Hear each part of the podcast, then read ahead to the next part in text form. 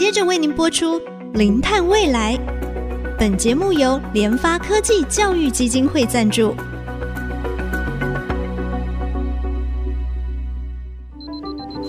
前瞻能源新方向，以科学与科技迈向近零碳排，智慧永续，与您一同开创零碳未来。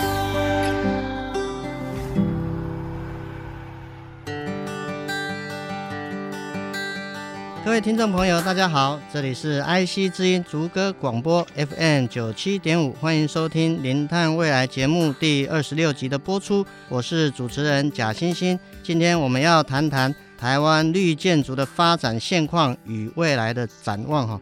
啊，因为我们知道哈，整个地球发烧的状况越来越严重哈，减少温室气体的排放是当务之急。根据欧洲的建筑性能研究所，他们有统计，大概二零一八年的一个资料，其实也发现，整个建筑跟营建部门哈，它加总起来的话，大概也吃掉全球大概将近百分之三十六的能源。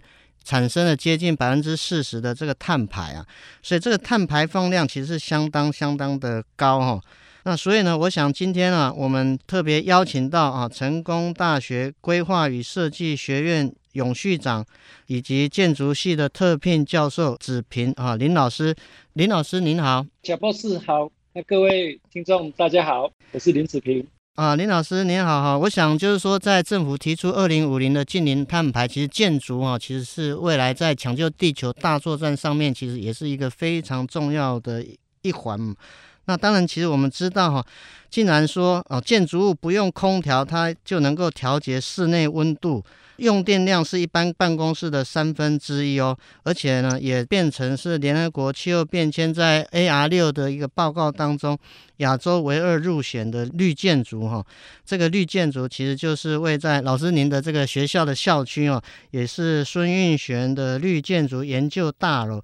但我看好像新闻媒体报道有戏称它是绿色魔法学校。这个绿色魔法学校是不是请林老师先跟我们的听众朋友稍微简单说明一下，这到底是怎么办到的？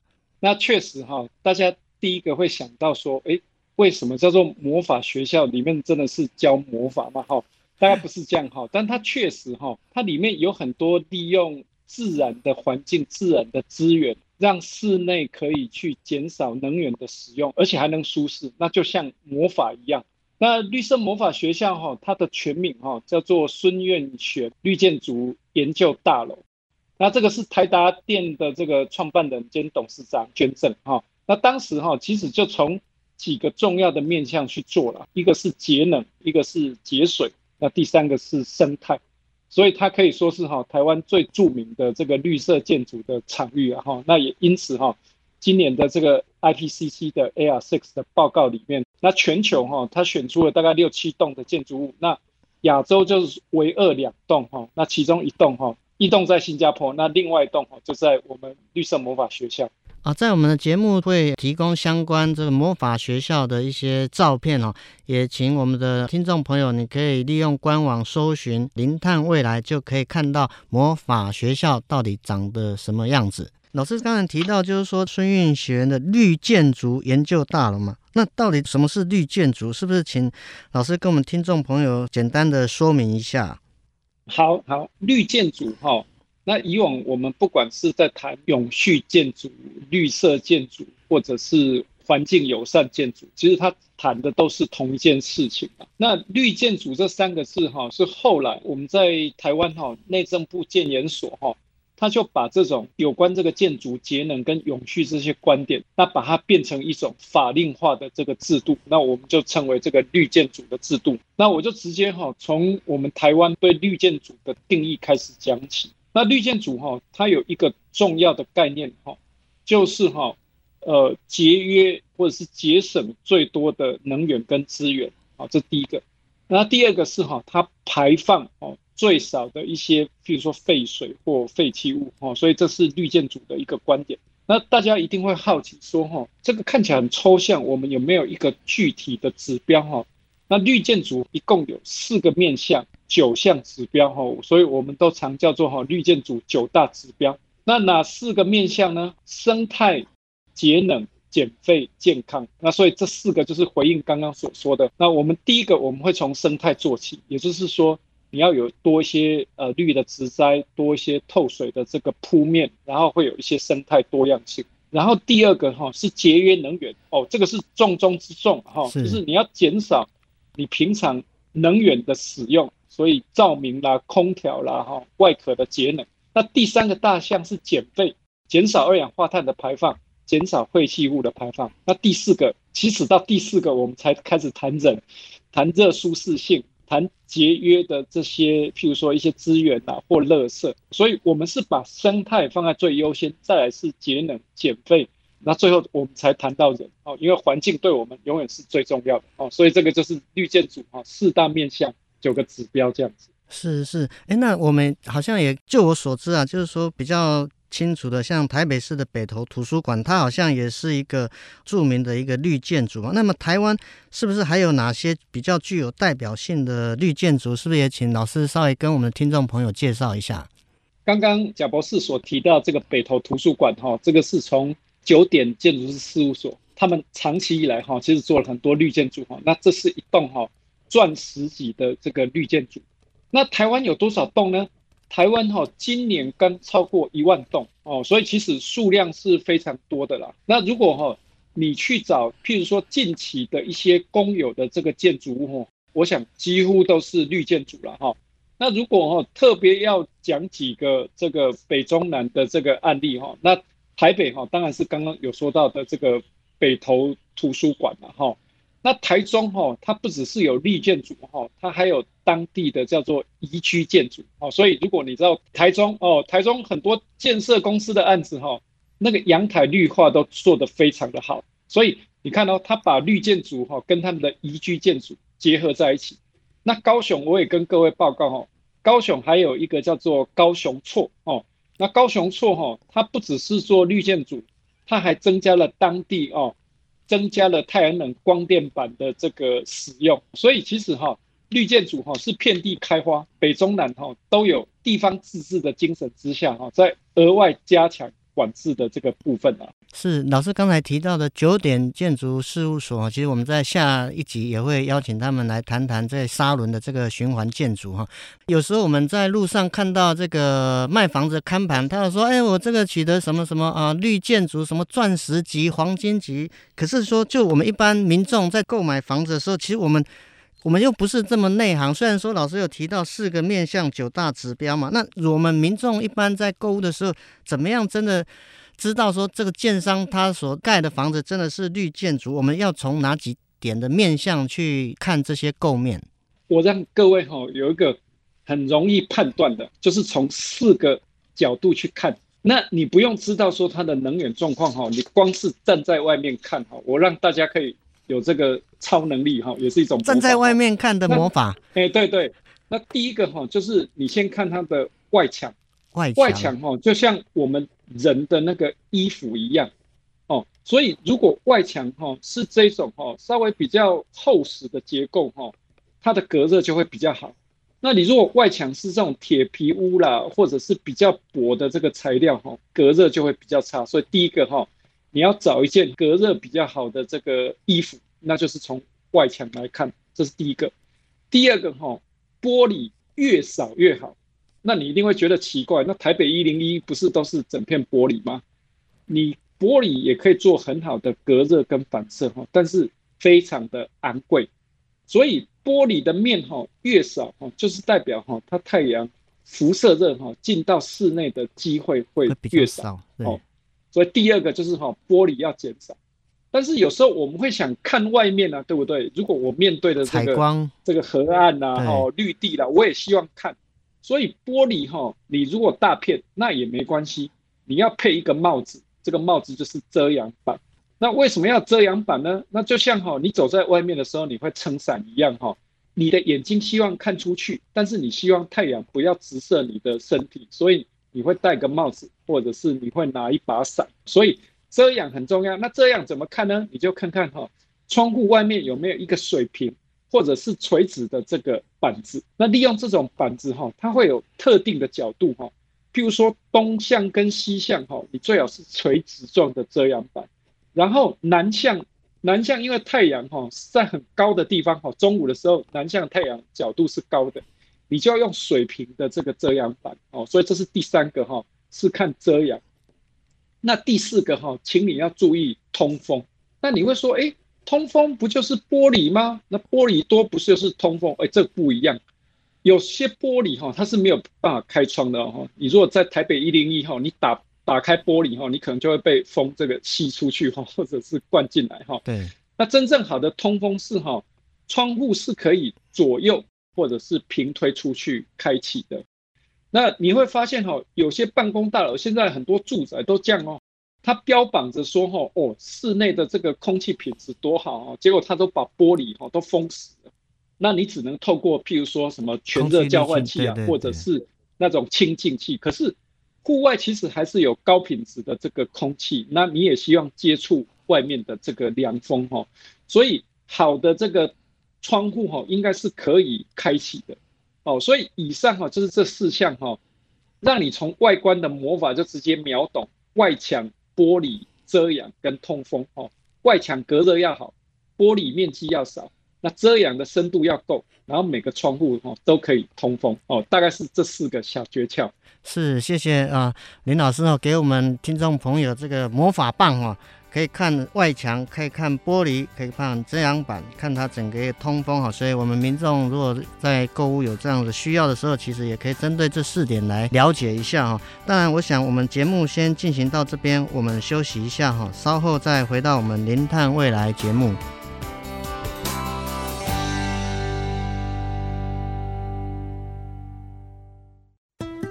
欢迎回到我们《零碳未来》节目的现场。我们今天非常高兴，成大建筑的林子平林老师哦，他教了我们怎么样啊，用简单的方法来看看，说我们民众一般在购物的时候，这个建筑真的是。绿建筑哈，那我想就是说，接着是不是也请老师哈稍微跟我们听众朋友解释，就因为现在看到很多建筑啊，除了刚才我们提到绿建筑四个面向九个指标，那现在其实我看到好像还有一些什么零碳建筑，乃至于是负碳建筑，这到底它两者之间有什么不同？那如果刚刚以绿建筑来讲，就有九个指标，那就像你要考。九张考试卷一样，你每一个这个试卷啊达到一定的分数哦，那你达到的越高，你的等级就越高。比如说你每一科都九十分以上，你就达到钻石级。但现在的趋势哈，刚好改变了，因为我们现在在面对气候变迁哈，当然水啦、生态也都很重要，但是国际间很大的压力就是建筑哈能不能在节省能源的同时去减少碳的这个排放。那国际哈都有这种压力了，那对绿建筑来讲，你就要把其中的一颗哈，把它拿出来检讨。这一个科目哈叫做日常节能指标，还有一个科目哈是二氧化碳的排放量的指标。那我们就会从这两个角度去看。那我先跟各位听众哈分享一种想法，我问各位哦，你到底中秋节烤肉的时候哈，你是用木炭烤肉比较节碳？还是你是用电烤炉来烤肉比较节碳？我也常常在想这件事情哈。你有时候你可能觉得说，哎，我就直接用这个碳，那一定是直接排放二氧化碳嘛哈。但你要想一件事情哈，这个电烤炉从生产的过程之中，能源的开采、材料的这个运输、组装，它要排碳。那使用能源就会变成碳的排放，哈，台湾一度电会有零点五公斤左右的二氧化碳排放。那整个电烤炉，哈，你用完了之后，哈，你还要废气回收，哈，这个叫做一个建筑的生命周期。所以，如果从刚刚贾博士所谈的，哈，建筑的节能迈向排碳的时候，它有两个重点。第一个就是我把我的观点专注在能源的使用跟碳的排放。第二个，我要从整个建筑物的建筑生命周期。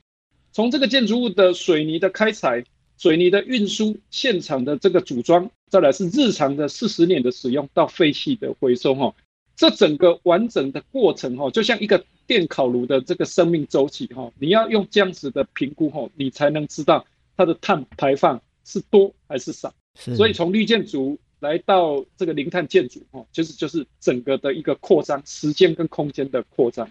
从这个绿建筑到这个零碳，就是把这个节能指标跟它排碳的部分有做了非常大的这个延伸。从它整个我们说建筑物从材料的使用等等，整个生命周期来做这样的一个延伸嘛，哈。哎，老师，我想就是说，那么针对国际上的建筑物的节能啊，跟排碳或减碳推动上面，哈，国际上有哪些做法？